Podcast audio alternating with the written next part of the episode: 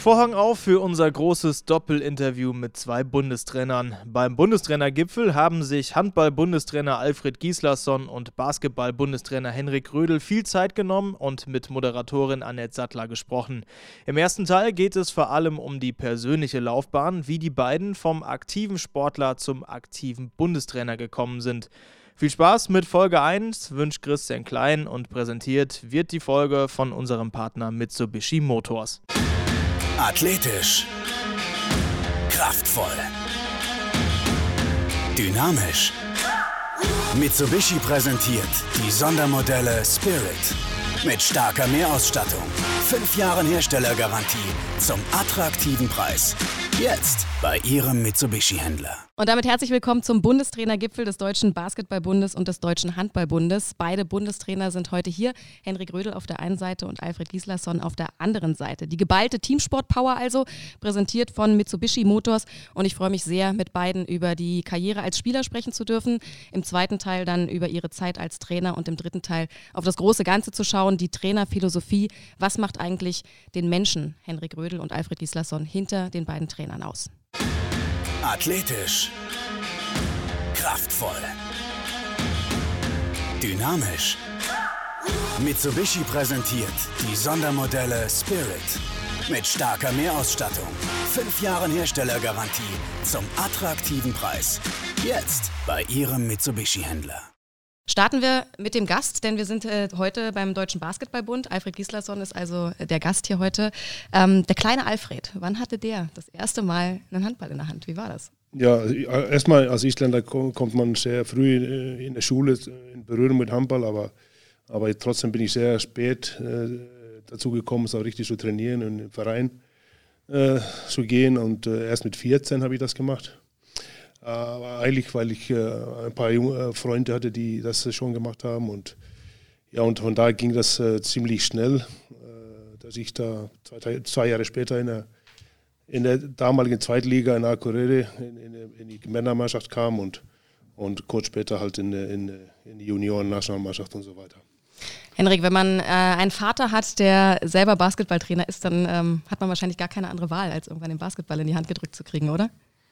Ja, das ist so. Der Ball war von der Wiege an dabei. Ähm, ich kann auch gar nicht sagen, wann ich angefangen habe. Ich glaube, ich war im Verein, als ich sechs Jahre alt war. Da wurde ich in den Verein in EOSC Offenbach eingebracht. Aber also Basketball, Bälle allgemein, Volleyball, Tennis, was auch immer, Fußball. Äh, wir haben viel Ball gespielt. Warum ist es dann am Ende der Basketball geworden? Ja, das hat natürlich schon mit der Erziehung von meinem Vater auch zu tun, der ja selber Spieler und auch Trainer war und äh, ähm, die Faszination Basketball auch, auch wirklich gleich übertragen hat. Wann gab es den Moment oder war das irgendwie auch in dieser Rolle des äh, Vaters von vornherein klar, dass, äh, dass das eben auch nicht nur ein Hobby ist, sondern dass das äh, sich zu einer Profession entwickeln kann und wird? Ja, ich glaube, es war eh immer äh, eher eine Leidenschaft oder etwas, was man unglaublich gern macht und, und wo man sich wiederfindet und äh, dass sich das dann in, in, in äh, einen Beruf und dann natürlich auch in den Trainerberuf entwickelt, das war in dem Augenblick natürlich äh, also weit weg. Alfred, wie weit weg war es bei dir, als du damals mit 14 das erste Mal gespielt hast? Äh, was meine? Der, die Vorstellung, mit diesem Job irgendwann Geld zu verdienen.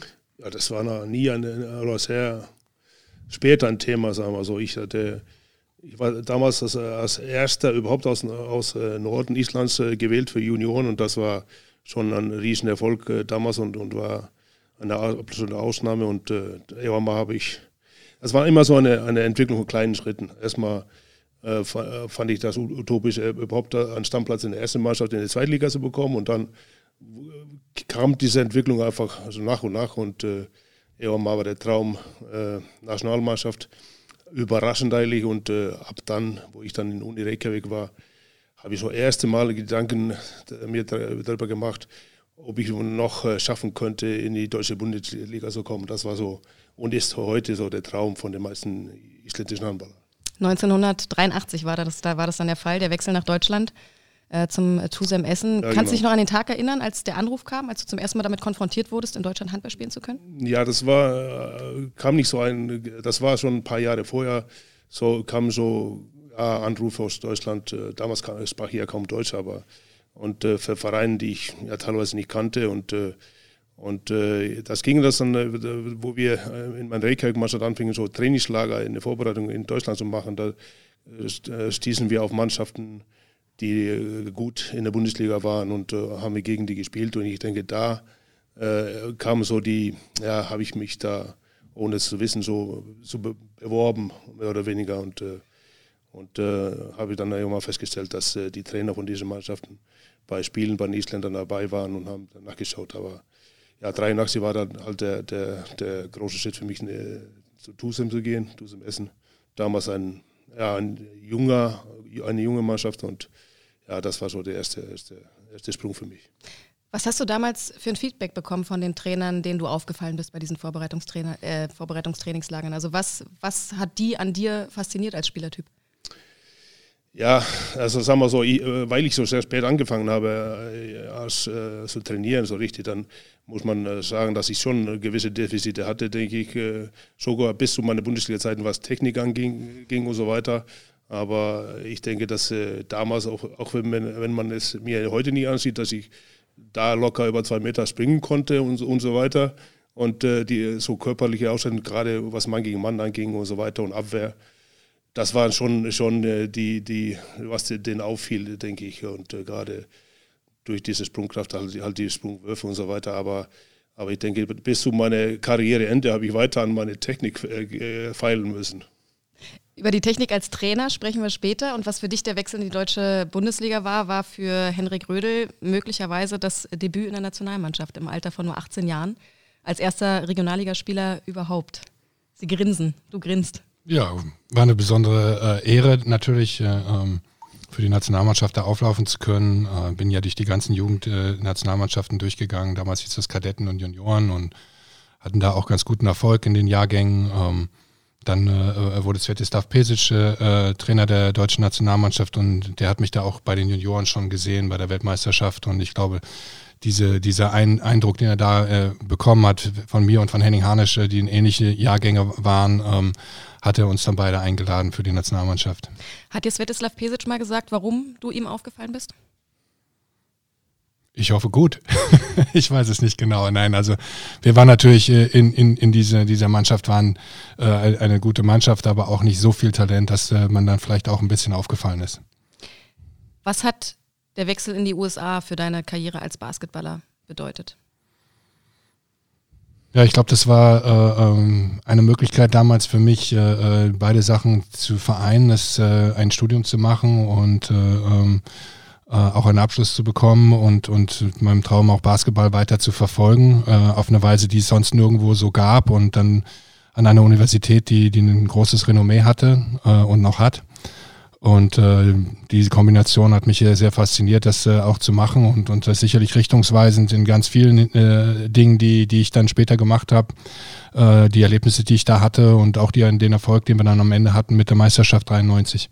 93 die Meisterschaft und gleichzeitig aber auch Europameister mit der deutschen Basketball-Nationalmannschaft. Welcher, ja, kann man das überhaupt sagen, welcher Erfolg äh, war wichtiger, hat mehr geprägt? Also ich habe mir angewöhnt, äh, und das ist natürlich auch ein Luxus äh, desjenigen, wie, wie mein Kollege hier, der auch sehr viele Erfolge hat, äh, äh, Erfolge miteinander nicht zu vergleichen. Ähm, das war natürlich ein besonderes Jahr. Also ich glaube, äh, das, das kann man sich gar nicht vorstellen, dass man zwei solche äh, großartige Ereignisse und Erfolge feiern darf mit den Mannschaften. Also College-Meister sind sehr wenige geworden und ist eine ganz große Ehre in, in Amerika, aber auch hier schon. Und dann natürlich Europameister. Das war das ganz große Erlebnis hier. Alfred, für, für dich ging es dann 1998 erstmal wieder zurück nach Island. Ja, äh, 98, nee, also 88.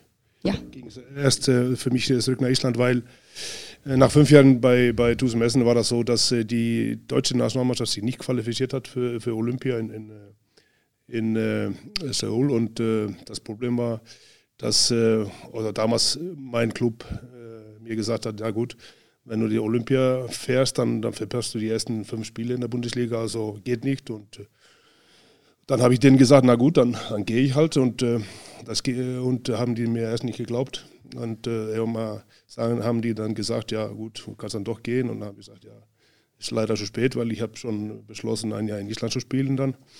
Und das so ging, äh, glaube ich, anderen drei Spielern in der Bundesliga. Also damals gab es nur einen Ausländer pro Mannschaft und wir waren glaube vier Isländer in der Liga, also gingen wir alle nach Hause und, äh, und äh, haben dann halt, ging um, die, um, äh, um äh, Olympische Spiele in Seoul.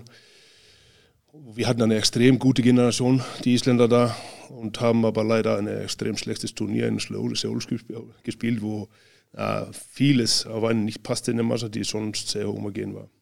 Zum Thema Olympia kommen wir gleich natürlich noch, denn äh, auch äh, Henrik hat natürlich ähm, die Olympischen Spiele erlebt als Spieler.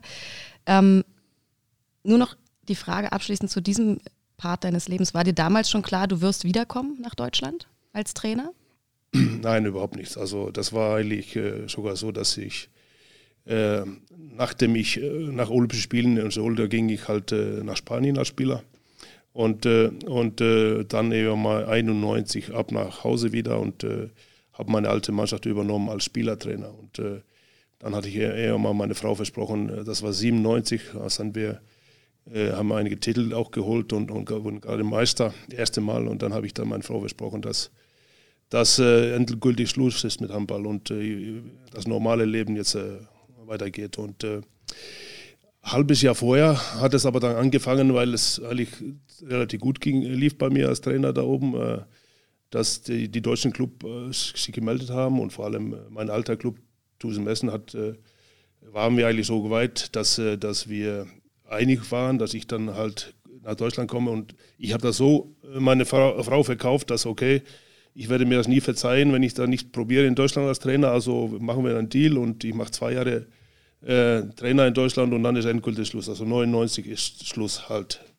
Jetzt bin ich ein bisschen übergekommen mit diesem Sprechen und äh, ja, letztendlich äh, bin ich hier dann doch stecken geblieben und äh, irgendwie habe ich dann halt das, diesen Glück, dass ich da in meinem eigentlichen Hobby, also meine Leidenschaft dann doch arbeite und das ist dann ein Riesenprivileg.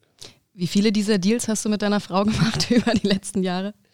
Ja, so, ich hatte ja ihr jetzt äh, auch vor zwei Jahren gesprochen, dass, äh, dass äh, diese Zeit in Kiel dann endgültig Bundesliga-Schluss ist. Und weil Bundesliga in Deutschland ist extrem, es ist ein Hamsterrad ohne Ende, man spielt nur noch und, und so weiter, zehneinhalb Monate lang. Und das habe ich wenigstens gehalten. Das eine. Das eine, ja. ja. Von der Handball-Bundesliga gehen wir wieder rüber zur ähm, Basketball-Bundesliga, denn da ging es äh, für dich, Henrik, 1997 dann hin, zu Alba Berlin. 93. 93? Ja. Okay. Direkt von der Europameisterschaft nach, Alba, nach äh, Alba Berlin, genau. Und dann bin ich daher auch stecken geblieben. Ziemlich lange, genau. Und ziemlich erfolgreich. Sehr erfolgreiche Zeit. Äh, äh, ähm, war ein schwieriger Anfang. 93, die erste Saison war nicht gut. Ähm, wir sind auch im Viertelfinale ausgeschieden. Dann im, im, zweiten Jahr drauf allerdings der große europäische Durchbruch mit dem Kovac Cup äh, und äh, gewonnen und 1995 und äh, ja, dann ging das dann später mit den Meisterschaften weiter. Siebenmal in Folge deutscher Meister? Habe ich so in Erinnerung, ja. Nutzt sich das irgendwann ab? Weil Nein. Alfred kennt das, kennt das Gefühl, als Trainer immer wieder Nein. Meister zu werden. Nie. Das ist so toll, tolles Gefühl, dafür arbeiten wir.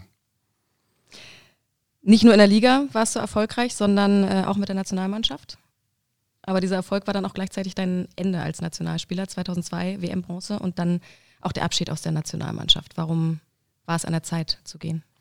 Ja, ich glaube, das hat äh, vor allem auch äh, verletzungsbedingt äh, der Gründe gehabt. Äh, irgendwann wird man ein bisschen anfälliger und, und äh, dann äh, hatte ich auch eine große Verletzung 2003. Also das war letztendlich der, der Grund dafür, aber auch sicherlich jetzt dann auch der Zeit der, der Generationenwechsel dass die Jüngeren danach kamen und ich hatte einen super Abschluss äh, 2002 mit, dass ich da dabei sein konnte. War vielleicht meine die die die Veranstaltung, die mir am meisten Spaß gemacht hat, wo ich am, am relaxesten war, so, weil ich nicht mehr so in der Verantwortung war, vieles schon kannte, sehr viel Erfahrung hatte und äh, auch den Eindruck hatte, dass ich der Mannschaft damit helfen konnte. Wie relaxed warst du bei den Olympischen Spielen? Ja, das war ja noch ganz am Anfang. Mhm. Also das ist die größte, äh, ich finde die, die, die Geschichte von, äh, von Alfred sehr, sehr spannend, ähm, was er geopfert hat für die Olympischen Spiele. Ähm, das ist der große Traum eines jeden Sportlers. Äh, ich glaube, die, die, Olympiade, ähm, die Olympischen Spiele 92 in Barcelona ist die größte Veranstaltung aller Zeiten, was den Basketball angeht, äh, weil zum ersten Mal die Profis dabei waren, dass ich da dabei sein durfte, das Ganze miterleben durfte. Das äh, war auch eine der ganz, ganz großen Ereignisse meines Lebens. Auch eins, was dich nochmal geprägt hat für die weitere Karriere, für den weiteren Verlauf? Auf jeden Fall. Also ich habe äh, immer sehr viel damit verbunden, äh, für die deutsche Nationalmannschaft zu spielen. Äh, es ist für mich auch eine große Ehre, den jetzt äh, diese Mannschaft trainieren zu dürfen. Ähm, wir haben uns äh, qualifiziert für die Qualifikation und der große Traum wäre natürlich schon diesen Sommer gewesen, uns zu qualifizieren für die Olympischen Spiele in Tokio. Jetzt müssen wir ein Jahr warten, aber ich hoffe, dass es nächstes Jahr klappt. Gleiche Situation bei euch beiden. Auch Alfred kann ähm, zum ersten Mal als Trainer zu den Olympischen Spielen fahren. Schließt sich da so ein Kreis irgendwie auch? Ja, schon. Also äh, ich finde das spannend. Äh, also 92 Barcelona, das ist einer dieser großen, äh, also ich, das ist so das Ereignis, wo ich mir, oder Sache, die am meisten mich, über mich selbst ärgere, dass ich 92 selber abgesagt habe und nicht hingefahren bin. Warum hast du abgesagt? Weil ich, ja, aus Pflichtgefühl, weil ich Spielertrainer war in, in Island und habe gut, ich kann die Mannschaft nicht so lange alleine lassen, mehr oder weniger. Und ich ärgere mich schwarz darüber, dass ich nicht dabei war.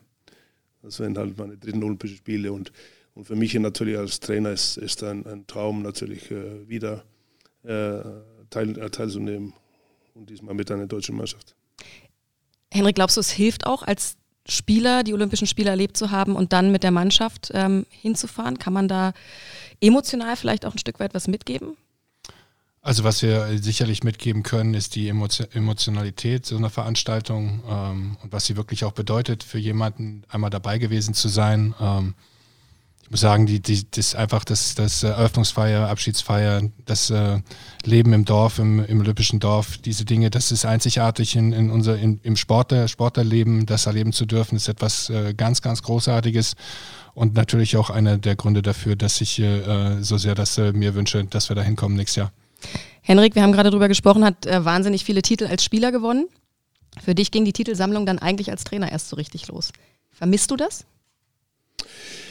Ja, natürlich. Also sagen wir so, das ist, das ich verstehe ihn natürlich sehr, sehr gut. Das äh, ist, äh, äh das ist immer anders und, und man will das nie damit aufhören. Äh, ich habe, äh, sagen wir so, ich war insgesamt glaube ich neunmal deutscher Meister, also zweimal als Spieler und dann Rest als Trainer und, äh, und fand ich auch extrem schade, dass ich mein letzten Jahr es nicht geschafft habe bei einem ja, Winnisch habe den Rekord geschafft als äh, Zweiter in der Bundesliga, noch nie einer mit sechs Punkten abgeschlossen. Und, äh, aber aber das, äh, das ist ein, ein, ein Erlebnis, was man äh, ja nie, das wird nie langweilig, das wird äh, immer was Besonderes und das ist darauf, was wir immer hin, hinarbeiten. Und äh, dieses Titel zu gewinnen ist ja, ist, äh, ist so, so der Bonus, den man bekommt am Ende einer sehr langen Arbeit. Das war's also mit dem ersten Teil des Bundestrainergipfels zwischen Henrik Rödel und Alfred Gislason, präsentiert von Mitsubishi Motors. Und ich freue mich sehr, im zweiten Teil dann mit beiden über ihre Zeit als Trainer sprechen zu dürfen. Spannende Einblicke in die sportliche Karriere zweier Bundestrainer. Das war Teil 1 von unserem Bundestrainergipfel. Nächste Woche folgt dann der zweite Teil mit Handball-Bundestrainer Alfred Gislason und Basketball-Bundestrainer Henrik Rödel. Bis dahin eine gute Zeit wünscht Christian Klein.